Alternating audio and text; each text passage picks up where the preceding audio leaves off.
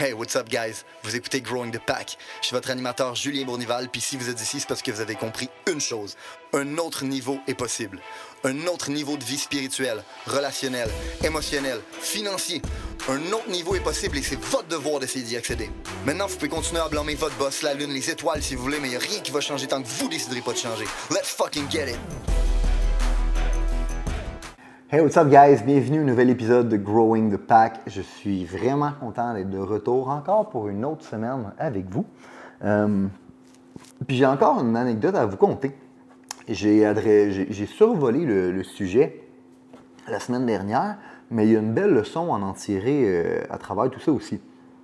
Avant d'embarquer dans le vif du sujet, je tiens à vous rappeler qu'on est un podcast de développement personnel. Vous allez apprendre ici tout ce qui est nécessaire pour vous permettre de vous développer au maximum de votre potentiel si vous décidez d'appliquer les concepts et de ne pas juste être motivé par mon énergie.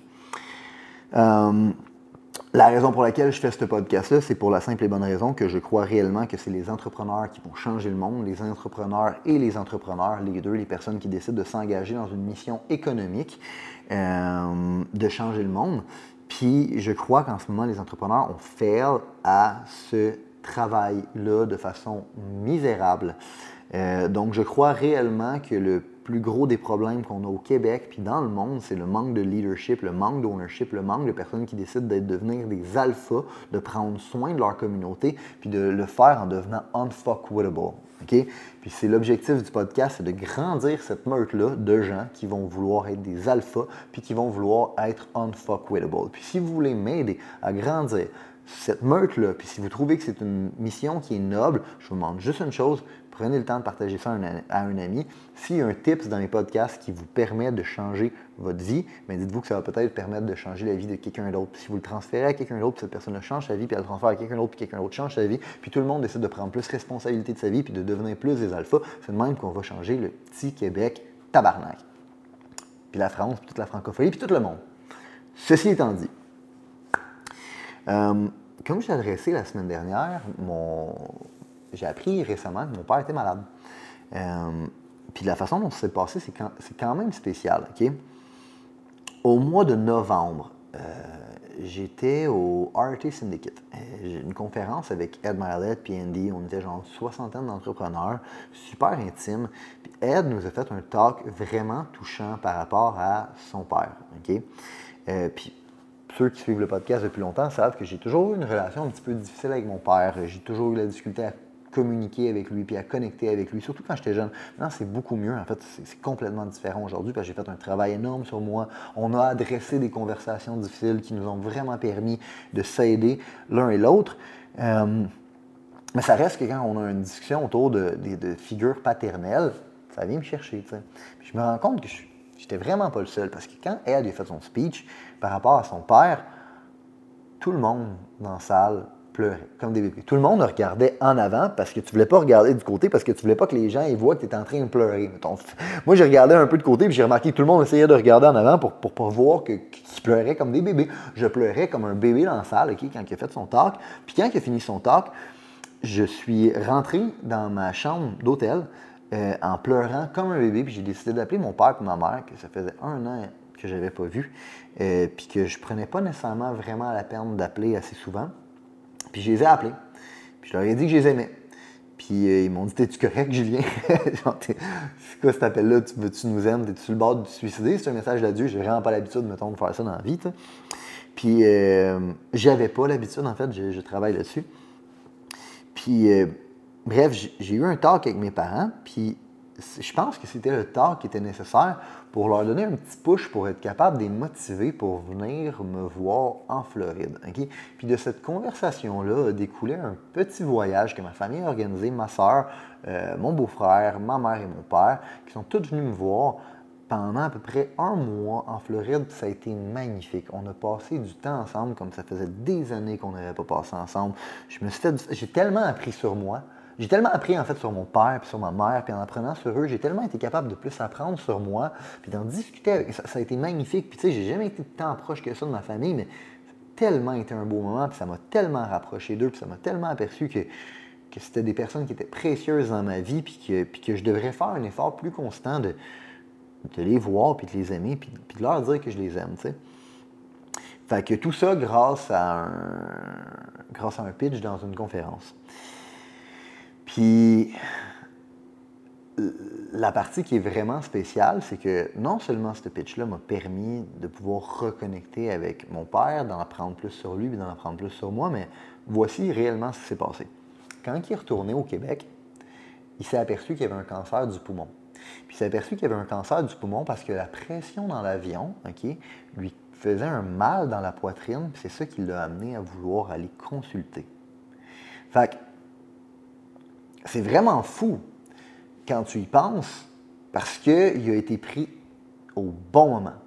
Quand il est arrivé, la tumeur était en train de grossir, ils ont été capables de, lui faire une opération. Ils ont coupé un poumon, c'est une opération catastrophique. Ils l'ont ouvert à moitié, ils ont arraché quatre côtes, ils ont coupé le poumon en deux. Mon père, c'est une, c'est une force que je respecte à un niveau incroyable. À 74 ans, être prêt à faire une opération de même, puis prendre ce combat-là, puis s'en relever. Euh, la douleur est tellement grosse, juste pour vous donner une idée, quand tu fais une opération de même, la, douleur est tellement grosse que quand tu te réveilles, le plus gros risque qu'il y a, c'est les crises cardiaques c'est que ton cœur, il dit c'en est trop, j'abandonne. Ben, mon père, à 74 ans, il a été capable de prendre ce challenge-là, puis il est encore là aujourd'hui. Puis Chris que je suis fier de lui, puis Chris que c'est un exemple pour moi, puis Chris que je me dis que même s'il est capable de prendre ce genre de challenge-là à 74 ans, ben, c'est pas vrai que moi je vais abandonner quand j'ai des petits moments difficiles dans ma business, mettons. Fait que vous pouvez voir un peu de où je tiens ma tête dure. Euh, ceci étant dit, l'endroit qui est vraiment spécial, c'est l'endroit suivant mon père aurait jamais vu qu'il y avait un cancer s'il n'était pas venu me voir en Floride. Puis, il ne serait jamais venu me voir en Floride si euh, je ne l'avais pas contacté. Puis je ne l'aurais pas contacté au mois de novembre si je n'aurais pas entendu un talk sur un père, puis que ça ne m'aurait pas frappé. Puis ça ne m'aurait pas frappé de même s'il n'y aurait pas eu une relation conflictuelle avec mon père. Fait qu'en vrai, là, la relation conflictuelle que j'ai eue, puis le sentiment d'abandon que j'ai eu de mon père durant mon adolescence et ma période de jeune adulte, euh, ben, c'est ce qui a sauvé mon père. C'est ça qui a sauvé mon père. Parce que sans ça, le talk ne serait pas venu me chercher à ce point-là. Puis sans ça, je l'aurais pas je l'aurais pas contacté. Puis si on n'aurait pas eu cette relation-là qui voulait à ce point-là reconnecter avec moi, s'il n'aurait pas donné le push de venir me voir, puis s'il ne serait pas venu me voir, il n'aurait pas pris l'avion, puis s'il n'aurait pas pris l'avion, il n'aurait pas été capable de, voir la pression sur son corps qui lui a fait sentir une douleur, qui lui a fait apercevoir qu'il y avait un cancer, puis qui l'a permis de se faire traiter juste à temps. C'est fucked up pareil quand tu y penses. Euh, pourquoi je vous, je vous compte ça? C'est parce que ça va avec une croyance fondamentale que j'ai, qui est quand tu fais les bonnes choses, les bonnes choses viennent à toi parce que la vie ne t'arrive pas, elle arrive pour toi. Les choses de la vie ne t'arrivent pas, ils arrivent pour toi. Euh, j'ai souvent pris l'exemple, puis je vais prendre un exemple qui est plus loin, mais encore une situation avec mon père. J'ai souvent pris l'exemple de euh, la relation conflictuelle que j'avais avec mon père, puis que ça, m'avait donné un, sentiment d'abandon, mais que quand j'étais capable de travailler sur ce sentiment-là d'abandon, ça m'a permis de m'ouvrir au grand jour. Puis quand je me suis ouvert au grand jour, ça m'a permis de vraiment changer drastiquement ma vie. Puis j'en parle souvent dans d'autres podcasts, puis dans toutes sortes d'autres événements. Euh, mais sans cet événement-là, ben, je ne pourrais pas être où je suis. Fait que dans le fond, j'aurais pu regarder cet événement-là et me dire, ben moi, le fait de me sentir abandonné par mon père, pas vraiment l'avoir connu dans mon adolescence, c'est ma plus grande blessure. J'aurais pu décider que je suis une victime de ça, puis j'aurais pu jouer à la victime de ça, puis me dire que je pourrais jamais m'en sortir. Puis la vérité, c'est que 90% de la population, c'est ce qu'ils font. Puis la vérité, c'est pour ça que ce genre de de blessure-là se transfère de génération en génération. Pourquoi je me sentais abandonné? Parce que mon père se sentait abandonné. Pourquoi mon père se sentait abandonné? Parce que son grand-père se sentait abandonné, parce qu'il était dans un orphelinat, puis il avait été abandonné. Fait que c'était un generational curse qui était passé de génération en génération, puis j'ai été capable de briser. Puis je l'ai brisé pour une chose, à cause de cette croyance fondamentale-là. Les choses arrivent pour moi. La journée que tu es capable d'être reconnaissant pour tes pires catastrophes, tes pires coups durs puis tes pires blessures, la journée que tu es capable d'être profondément reconnaissant de ces choses-là, parce que tu te rends compte que c'est ça qui, font la personne, qui fait la personne que tu es aujourd'hui, c'est là que ta vie va réellement changer. Et ce, de façon drastique. OK? Donc, euh, voulais vous partager cette anecdote-là parce que c'est une croyance fondamentale que j'ai depuis longtemps, puis qui est souvent partagée dans les podcasts. Puis ça, c'était vraiment une anecdote qui me l'a prouvé hors de tout doute raisonnable. Si cet événement-là n'était pas arrivé, mon père ne serait pas sauvé. Mon père a été sauvé par cet événement-là, puis il a été sauvé par cet événement-là à cause de tous les autres événements qui se sont passés avant. Il n'y a rien d'anodin, il n'y a rien de banal, puis la vie va vous servir à une seule et unique condition. Vous décidez de prendre action et vous décidez de la laisser vous servir et vous faites les bonnes choses.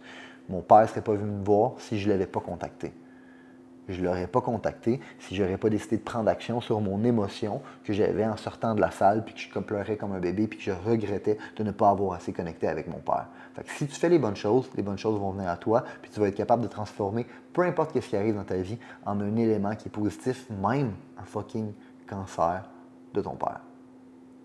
Fait que là-dessus, guys, j'espère que vous avez eu du plaisir à travers cet épisode-là. Euh, puis si vous voyez de la valeur là-dedans, prenez le temps de partager ça avec un, ami. Ça nous aide plus que vous pouvez l'imaginer. Let's fucking get it. Si vous avez considéré que l'information, les principes, les valeurs qui ont été partagées aujourd'hui ont une certaine utilité dans la vie, vous allez non seulement vouloir appliquer les concepts, mais vous allez surtout vouloir les partager partager à un ami, partager une connaissance, partager à quelqu'un qui en a besoin. Growing the Pack, c'est avant tout un mouvement qui grandit à travers les gens qui fait grandir. C'est un mouvement qui permet de créer les leaders de demain. C'est seulement grâce aux gens comme vous qui comprennent que le développement du leadership est notre plus gros enjeu qu'on va réellement faire avancer les choses. Je vous remercie pour votre temps. Let's grow the fucking pack!